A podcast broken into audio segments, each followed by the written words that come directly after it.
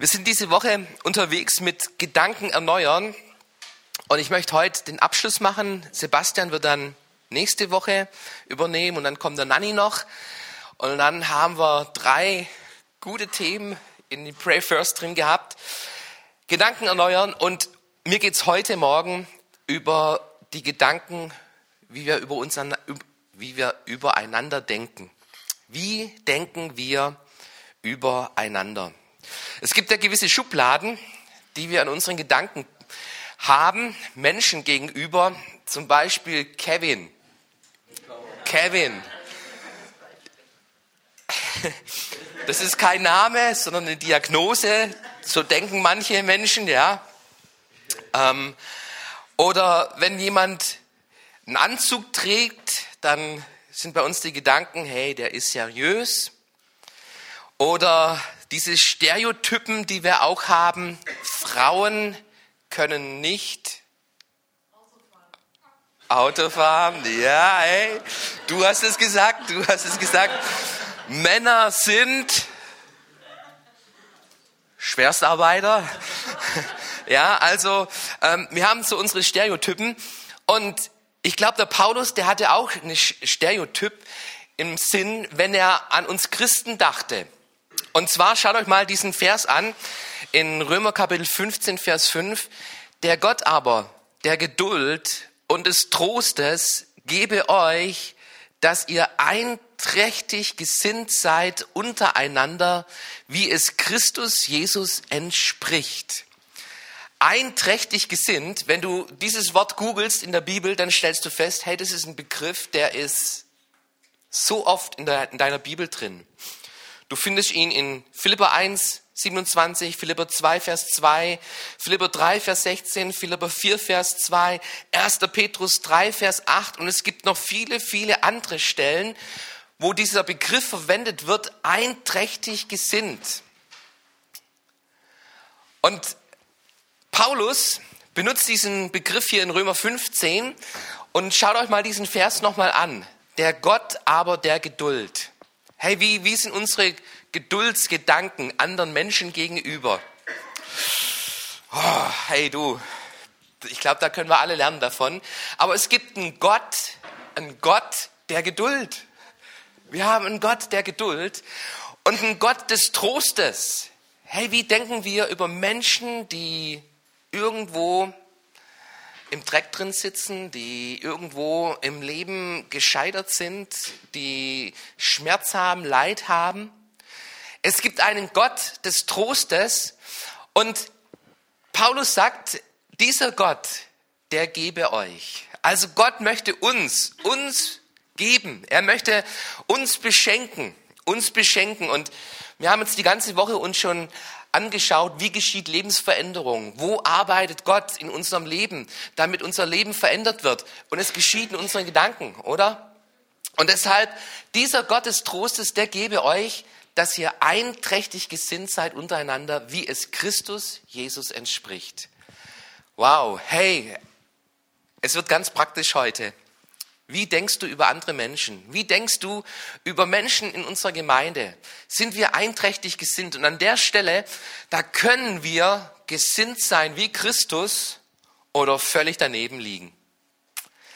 Schaut euch noch eine zweite Stelle an, in 1. Korinther Kapitel 1, Vers 10. Liebe Brüder, ich bitte euch im Namen von Jesus Christus, dem Herrn, dass ihr darauf achtet, untereinander einig zu sein – aufhört miteinander zu streiten, damit es nicht zu Spaltung in der Gemeinde kommt.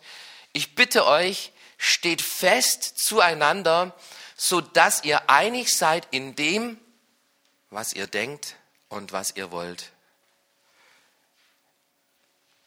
Einig in dem, was wir denken und in dem, was wir wollen.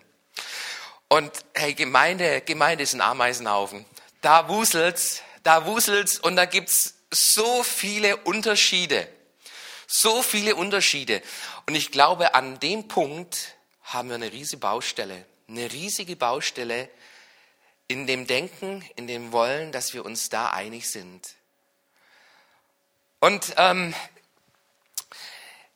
da geht es bei diesem Einigsein, bei, dieser, bei diesem Einigsein da geht's nicht um Gleichmacherei oder gleichgeschaltet zu werden, sondern ich glaube, es geht darum, dass wir in diesem Sinn Christi unterwegs sind.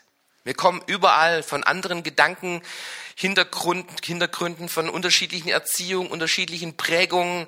Wir denken vielfältig und das ist alles nicht verkehrt. Aber ich glaube, wir müssen uns an einem Punkt treffen, nämlich den Sinn Christi haben. Den Sinn Christi haben und dann denken wir und dann wollen wir das, was Christus will. An der Stelle müssen wir uns treffen. Ich möchte es mal vergleichen mit Fußball. Fußball und es gibt dieses wunderbare Zitat, Brasilien hat Neymar, Argentinien hat Messi, Portugal hat Ronaldo, aber Deutschland hat eine Mannschaft. Hey, Deutschland hat eine Mannschaft. Und was ist, wann, wann gewinnt eine Mannschaft? Wenn da ein Teamgeist da ist, wenn da ein Ziel da ist, wenn da ähm, jeder sein Bestes gibt für diese eine Sache, die meisten Tore zu schießen, die meisten Tore zu verhindern und das Turnier zu gewinnen. Und da gibt's die unterschiedlichen Persönlichkeiten. Hey, da, da gibt es den, den Stürmer, da gibt's den Torwart, ähm, der Torwart, der, der will das Tor sauber halten. Der Stürmer, der will die Bälle reinköpfen, reinschießen beim gegnerischen Tor. Es gibt die unterschiedlichen Positionen auf dem Spielfeld. Aber wenn eine Mannschaft eins, eines Sinnes ist, du, dann, dann sind sie meistens unschlagbar. Unschlagbar. Und ähm, so gewinnt man Turniere.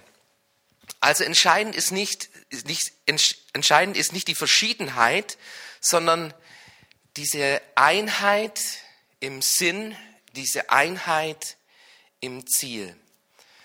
Und wie schaffen wir das jetzt als Gemeinde, als Christen, unser Denken an der Stelle zu erneuern? Ich weiß nicht, wie du über Gemeinde denkst, wie du über Geschwister denkst, über die Senioren denkst oder über die Jugend denkst. Wie denkst du über den Pastor, über die Ältesten? Wie denkst du über die Mitarbeit in der Gemeinde? Was sind da unsere Gedanken? Wie schaffen wir es, dass wir da hinkommen, dass Gott unsere Gedanken da verändern kann? Und ich möchte da zwei Punkte mal in den Ring schmeißen für uns heute, nämlich sucht den Sinn Christi. Philipper Kapitel 2, Vers 3.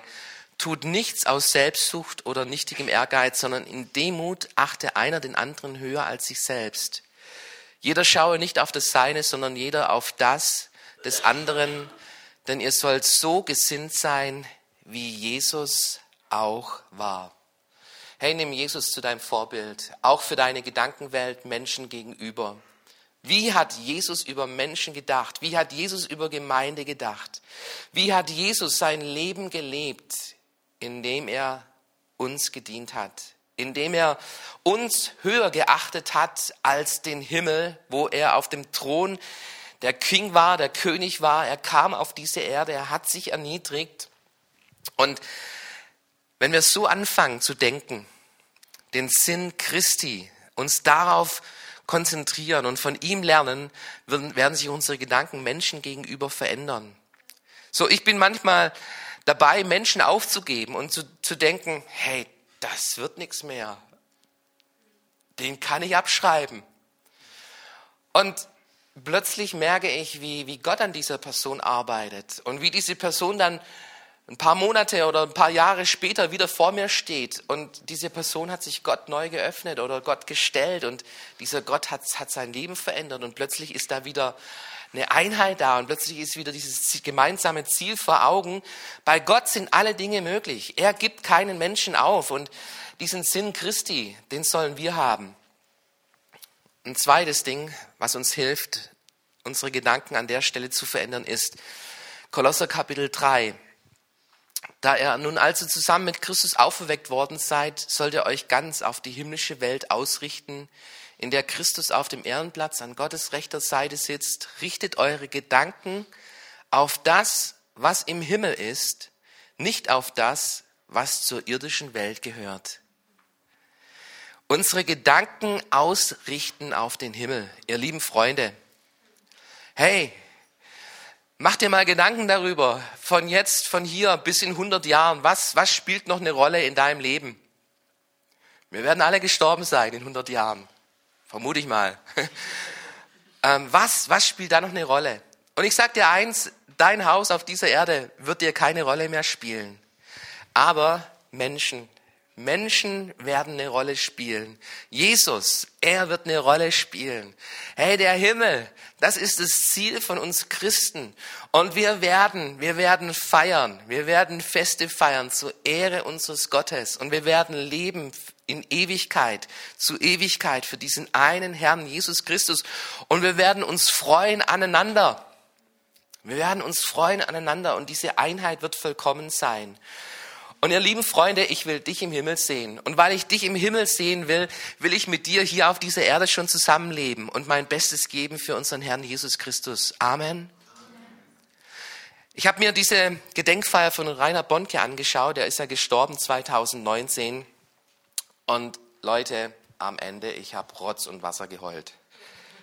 Meine Frau, die saß daneben, die ähm, kennt mich, deshalb ist es für sie nichts Besonderes, ja. Aber ich habe Rotz und Wasser geheult bei dieser Gedenkfeier. Hey, was für ein Moment, wenn so ein Hero, eine Legende im Reich Gottes in den Himmel eingeht. 72 Millionen Entscheidungskarten, die ausgefüllt worden sind in seinem Dienst. Und dann wurde die Frage gestellt, hey, wenn, wenn du wenn ich in den Himmel hineinkomme, wie viele Menschen habe ich mitgebracht? Und ihr lieben Freunde, hey, ich möchte an der Stelle, an der Stelle möchte ich Menschen mitbringen. Ich will unsere ganze Gemeinde im Himmel sehen. Wisst ihr das? Das ist oft mein Gebet. Jesus schenkt, dass keiner, der hier durch diese Türen durchgegangen ist, dass der verloren geht in Ewigkeit, sondern dass wir alle dieses Ziel erreichen. Und hey, deshalb, Menschen sind wertvoll. Und wie wir übereinander denken, darauf kommt es letztendlich an. Und dafür wollen wir auch heute beten.